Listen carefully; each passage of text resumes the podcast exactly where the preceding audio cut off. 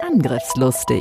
IT-Sicherheit für dein Unternehmen. Der Security Podcast der Go Security. Vertrau nicht blind deinem Antivirenprogramm. Und das erleben wir ja tatsächlich noch. Mit Andreas Wiesler und Sandro Müller. Passwörter. Wenn ihr nicht gerade irgendeine ähm, Raketenabschussrampe schützen müsst, was ist da dran, Andreas? Tut mir schrecklich leid, heute müsst ihr wirklich zwölf oder vielleicht sogar noch mehr Zeichen haben.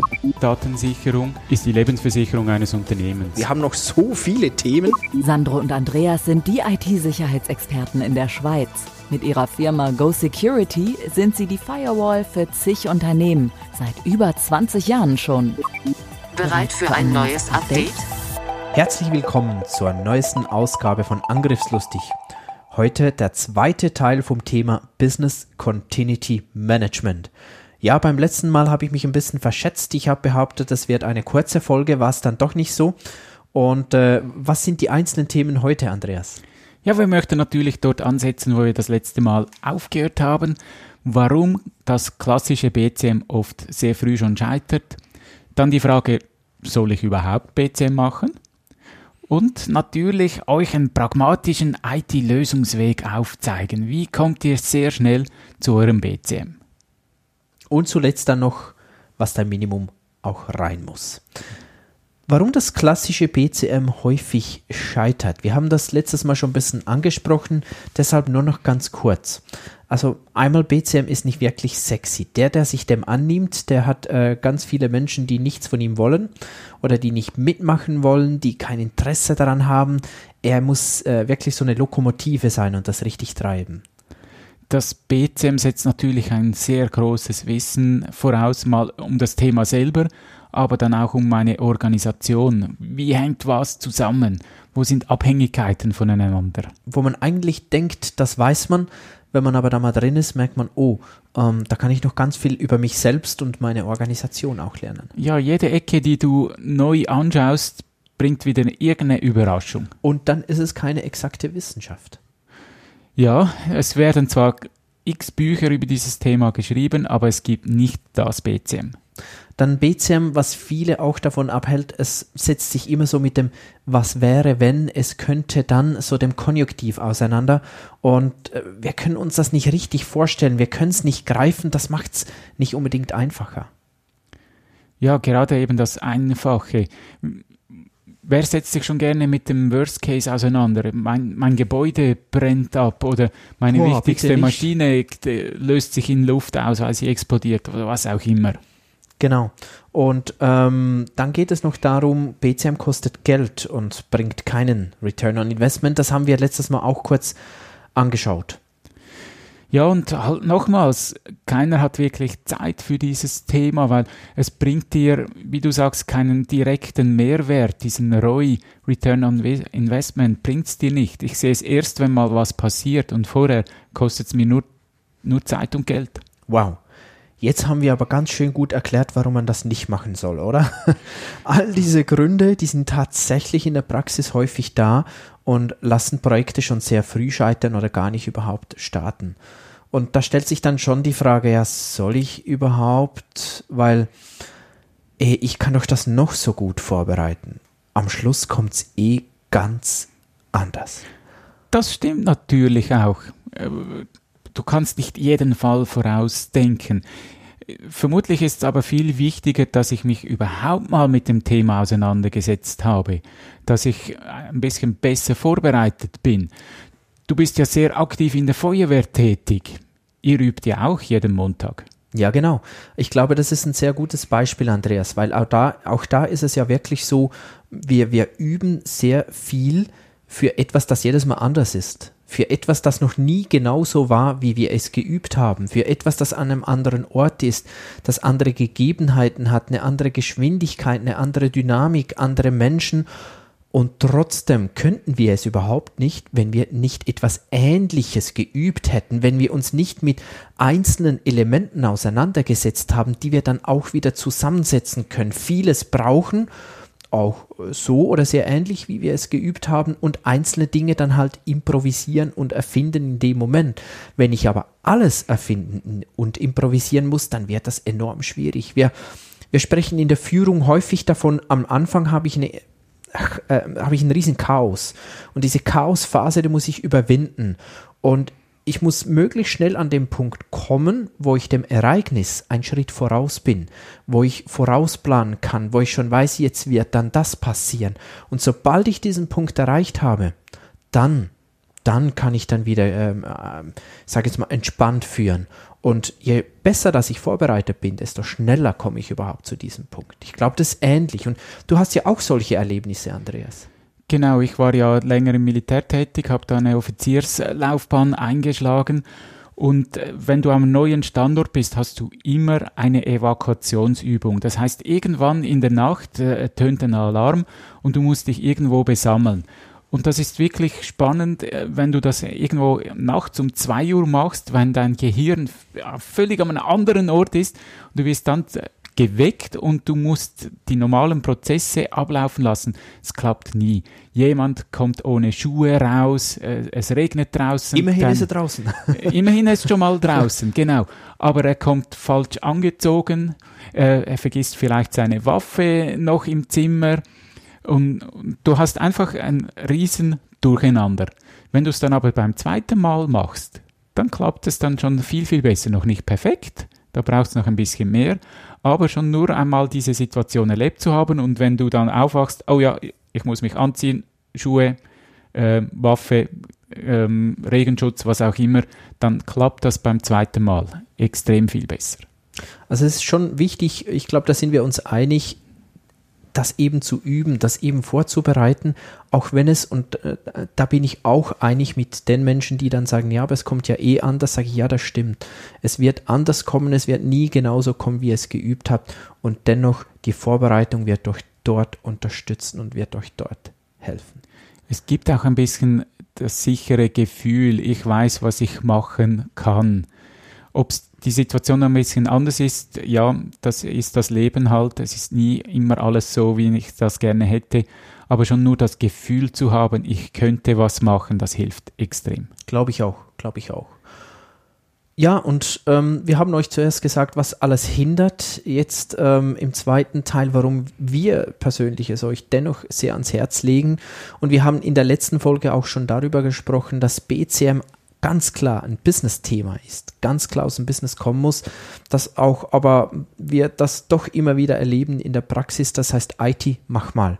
Und jetzt ohne darüber zu diskutieren, ob das sinnvoll ist oder nicht, wenn ihr in dieser Lage seid und es einfach heißt IT, mach mal. Ja, es gibt Möglichkeiten, wo auch ihr als IT gewisse Vorbereitungen treffen könnt. Hier vielleicht vorneweg, wir sind nicht die BCM-Experten, wir machen auch keine Business Continuity-Umsetzungen bei anderen Firmen, sondern wir unterstützen dort, wo wir sagen oder wo der Kunde sagt, ich möchte jetzt einfach mal bei der IT beginnen, um das wenigstens geordnet zu tun, um da wenigstens so eine Strategie zu haben. Ja, und da ist der erste Punkt äh, sehr wichtig, die Prozesserhebung.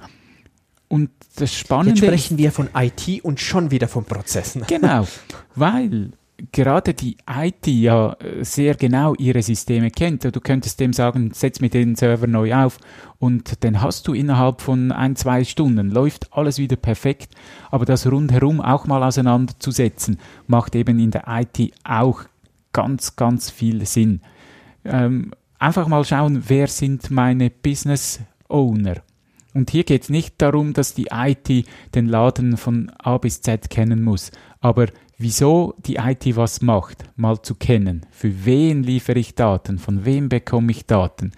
Das ist der erste Schritt. Und hier muss ich halt auch mal nachfragen und ich bin da schon auch der Meinung, wenn ich dann nicht mal diese Unterstützung habe, dass ich da mal nachfragen darf, ey, dann wird es dann wirklich schwierig, das auch nur in der IT umzusetzen. Also ein bisschen Hilfe brauche ich da auch, äh, um mal zu verstehen, wo sind überhaupt die großen Prozesse.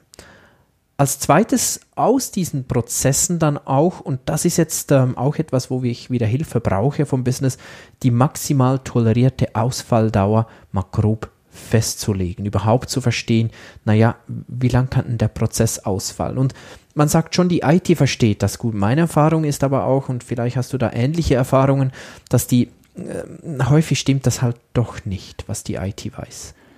Ja, gerade dann auch für die Reihenfolge ist ja das wichtig, dass die IT eine völlig andere Reihenfolge sieht. Die sagt, ja, ja, ähm, ich muss zuerst das, das und das System haben.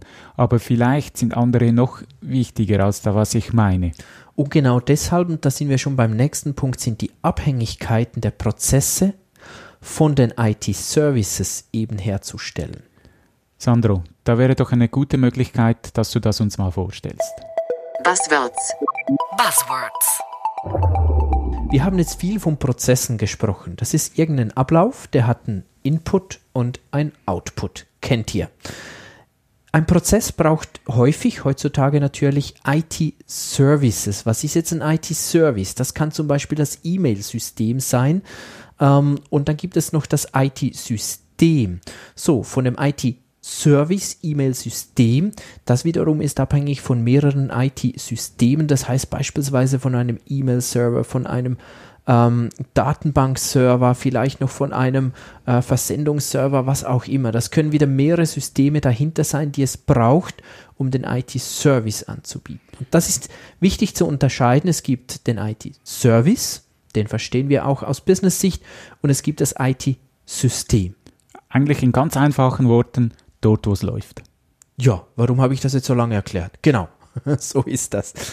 Ähm, als nächstes gilt es dann eben die Abhängigkeiten von den IT-Services untereinander herzustellen. Zu verstehen ja gut, aber wenn ich den einen Service habe, beispielsweise, wenn wir beim E-Mail bleiben, E-Mail-Service, dass ich da noch, ähm, jetzt wird es halt technisch das Active Directory, also die verschiedenen Benutzer, die erfasse ich nicht direkt im E-Mail-System klassischerweise, äh, dass ich da noch ein weiteres System wieder brauche. Ja, es beginnt ja schon viel früher.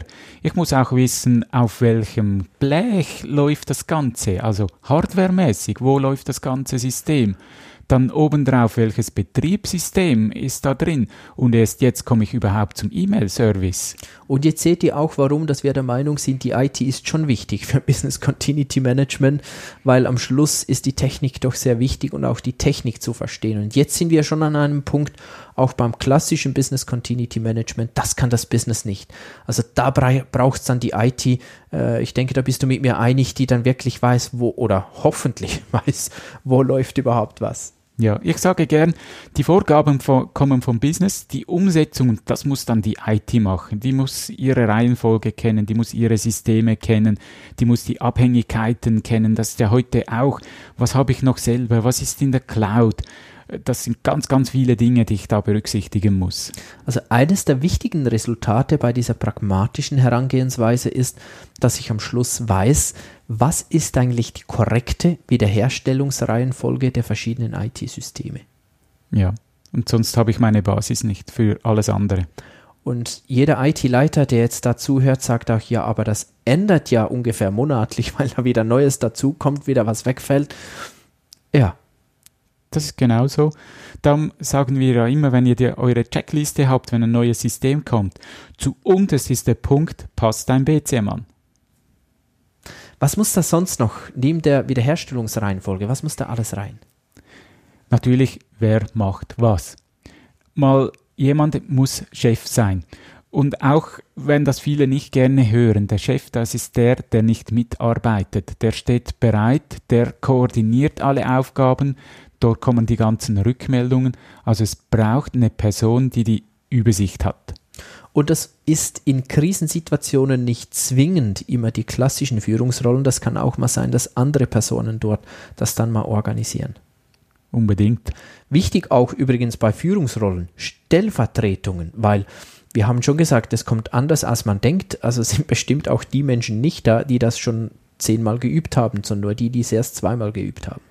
Ja, und diese Person auch äh, schon früh in das Ganze involvieren, dass die auch weiß, äh, gerade wenn es vielleicht ein Stellvertreter ist, der hierarchisch weiter unten ist und er plötzlich äh, in einem Notfall weiter oben ist, dass der auch dann sagen kann, hey, und du machst jetzt das. Mhm, mh. Dann sind wir beim nächsten Punkt auch schon wieder angelangt, der Notfallprozess. Das heißt, hört sich jetzt vielleicht etwas ähm, ungewohnt an, aber wann ist denn ein Notfall? Das muss ein bisschen definiert sein oder sogar ziemlich genau definiert sein. Ab wann habe ich einen Notfall? Wer darf überhaupt behaupten oder entscheiden, ich habe jetzt einen Notfall und wer darf ihn auch wieder beenden? Und gerade das ist eine fließende Grenze. Es kann ja sein, dass ein Ereignis vielleicht noch gar kein Notfall ist. Ich kann das noch irgendwie managen, ohne dass äh, etwas groß herauskommt. Aber plötzlich habe ich einen Punkt erreicht, wo ich sagen muss, jetzt habe ich einen Krisenfall. Jetzt muss ich weitergehen. Und das solltet ihr unbedingt definieren. Dann Journal führen. Was ist gemeint? Sobald ihr oder spätestens, wenn ihr sagt, jetzt ist ein Notfall, dann schreibt auch alles auf, was ihr macht. Da reichen im ersten Moment Stichworte, aber es sollte später aus verschiedenen Gründen nachvollziehbar sein, wann habt ihr was, warum gemacht. Und schon, wenn ihr mittendrin seid, äh, wie schnell geht's, dass ihr vergessen habt, oh, das haben wir auch schon gemacht oder das müssten wir noch machen. Also es ist äh, so ein doppeltes Journal. Was haben wir gemacht? Was sollten wir noch machen? Mhm. Damit ich die Übersicht behalte. Gerade wenn ein Riesendurcheinander ist, kann ich auch nicht mehr klar denken und ich weiß nicht mehr alles. Mhm. Also es muss aufgeschrieben sein, ganz wichtig. Finanzkompetenzen sollten geklärt sein. Es gibt Betriebe, da hat der IT-Leiter gerade mal die Finanzkompetenz über 100 Franken. Das reicht im Krisenfall häufig nicht. Ja, dass man da wirklich auch vielleicht ein, ein Budget bereithält und sagt, hey, wenn jetzt was ist, dann kannst du rausstürmen, kannst in den nächsten Laden und kannst dir einen Server kaufen. Zum Beispiel. Dann etwas, das häufig unterschätzt wird, sind ganz einfache Listen. Da geht es darum Alarmierungslisten, dass ich weiß, wen kann ich wo anrufen. Und viele sagen dann, ja, das steht doch irgendwo hier in diesem System. Ja, das ist ja dann vielleicht nicht hier. Also ganz einfache Listen erstellen mit, äh, wen muss ich wann alarmieren, was sind überhaupt die Treffpunkte. Wenn ich sage, ja, wir haben ja unser IT-Büro, ja, vielleicht ist das dann eben nicht mehr da. Ähm, Schlüssellisten und der Klassiker sind Passworte, oder Andreas? Ja, unbedingt. Und äh, was wir jetzt gerade gesagt haben, das muss auch offline verfügbar sein. Genau. Ohne, dass es irgend auf einem System ist. So nach dem Motto, wo ist überhaupt der, unsere Passworte? Ja, die sind im Passworttresor. Wo ist denn der Passworttresor? Im Backup. Wo ist das Backup? Auf diesem verschlüsselten O. Genau. Und Weil der Schlüssel fürs Backup ist wieder im Tresor. Ja. Ah. Das muss nicht zwingend sein, dass es auf Papier ausgedruckt ist. Das geht Nein. gerne vergessen, dass ich so Listen noch nachführen muss. Und gerade Papier hat auch das Problem, dass vielleicht mal auf dem Tisch liegen bleibt und jemand könnte das mitnehmen. Das meinen wir klar nicht damit. Das kann auch elektronisch gespeichert sein, aber irgendwo, wo ich es weg habe. Und wo ich auch dazu komme. Und zwar ohne, dass ich meine äh, sonstige Infrastruktur habe. Sehr, sehr wichtig. Da passen, passieren heute viele Fehler ja, oft ist ja das, äh, geh bei einer Bank, ein Schließfach, dann kannst du dort einen USB-Stick mit den wichtigsten Daten hinlegen, aber dummerweise hat die Bank abends, nachts und am Wochenende nicht offen. Was ist denn das für eine Bank, eh? Nee, stimmt natürlich. Häufig haben die dann nicht offen. Lieferantenlisten ist auch sowas. Kontaktlisten ganz allgemein. Ähm, auch Verantwortlichkeiten, vor allem bei größeren Betrieben. Wer ist denn überhaupt für welche Applikation und für was genau äh, verantwortlich. Finde ich auch einen extrem wichtigen Punkt. Nicht jeder kann jedes System bedienen und dann brauche ich diese Applikationsverantwortlichen. Die müssen ja nicht mal technisch alles im Detail kennen, aber die kennen ihre Applikation in- und auswendig. Früher hat man dokumentiert zum Beispiel ein Word, hat dort eine äh, Applikation beschrieben. Heute ist es nicht mehr so. Die meisten dokumentieren in einem System, beispielsweise einem Wiki. Auch da denkt daran, das Wiki läuft irgendwo auf einem Server und der Server ist vielleicht einfach nicht mehr da. Also wie habt ihr die Dokumentation eben auch noch und wie kommt ihr überhaupt dazu? Der nächste Punkt sind Kommunikationspläne. Wer darf wie kommunizieren? Es darf nicht sein, dass jeder Mitarbeiter mit der Presse sprechen darf, sondern das ist eine Person. Und diese Person weiß genau, was sie sagen muss oder darf und kann. Aber da kann ich doch Leserreporter des Monats werden und noch ein DVD-Player. Gibt es das noch? Gewinn? Ja, oder? ja, und plötzlich steht in der Zeitung etwas, was eigentlich da gar nicht hingehört oder gar nicht stimmt.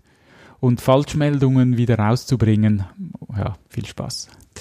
Dann, ähm, was auch noch hilft, ist Notfallequipment. Wir haben schon angesprochen für verschiedene Punkte, aber vielleicht sind es ein paar Laptops mit ähm, ähm, äh, mit SIM-Karten drin, damit ihr über 4G, 5G, 6G, 7G, was auch immer, nee, ähm, aktuell ist noch 5G, ähm, auch ins Internet könnt und, und mal ein paar Dinge abarbeiten.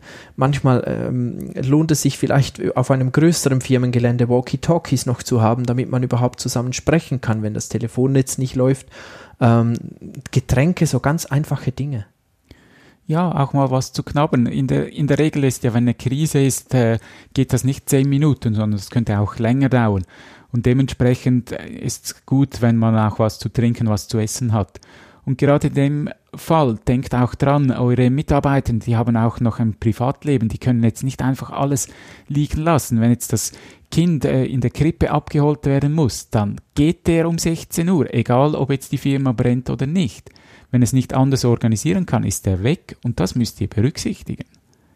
Und nicht zuletzt dann auch noch daran denken, wenn alles vorbei ist, die Nachbearbeitung. Dankt den verschiedenen Mitarbeitern, dankt allen, die geholfen haben ähm, denkt daran, wer äh, ein Wochenende oder zwei Wochenenden durchgearbeitet hat, braucht auch wieder mal Pause, muss sich mal holen. Ähm, äh, auch da vielleicht ein kleines Augenmerk darauf richten, auch wenn es im Falle, wenn es wirklich brennt, im ersten Moment nicht das Wichtigste zu sein scheint. Genau. Fassen wir doch zusammen. Schreib dir das auf die Festplatte. Die IT kann Notfälle pragmatisch planen und vorbereiten. Denkt daran, es wird immer anders kommen, wie ihr es x-mal geübt habt. Und wenn ihr nur die trivialen Dinge wenigstens umsetzt, Kontaktlisten habt und wisst, wie ihr wann an welche Passwörter kommt, das hilft schon. Auch wenn wir jetzt einen Fokus stark auf die Notfallplanung der IT gelegt haben, das ersetzt kein Business Continuity Management. Das geht noch viel, viel weiter. Ja, das war schon wieder mit Angriffslustig. Vielen Dank fürs Zuhören. Wir hoffen, es hat euch gefallen. Und wenn noch nicht gemacht, dann abonniert unseren Podcast. Wir freuen uns auch über eure Bewertung, über eure Kommentare und wünschen euch alles Gute. Bis dann. Tschüss. Bis zum nächsten Mal. Tschüss. Angriffslustig IT-Sicherheit für dein Unternehmen. Der Security Podcast der Go Security. Wie schütze ich mich vor Cyberkriminellen? Welche Passwörter sind sicher? Und was kann passieren, wenn ich gehackt werde? Bleib dran, abonniere jetzt den Podcast. Mehr Antworten gibt es in den nächsten Folgen mit Andreas Wiesler und Sandro Müller. Weitere Updates und Tipps auf gosecurity.ch.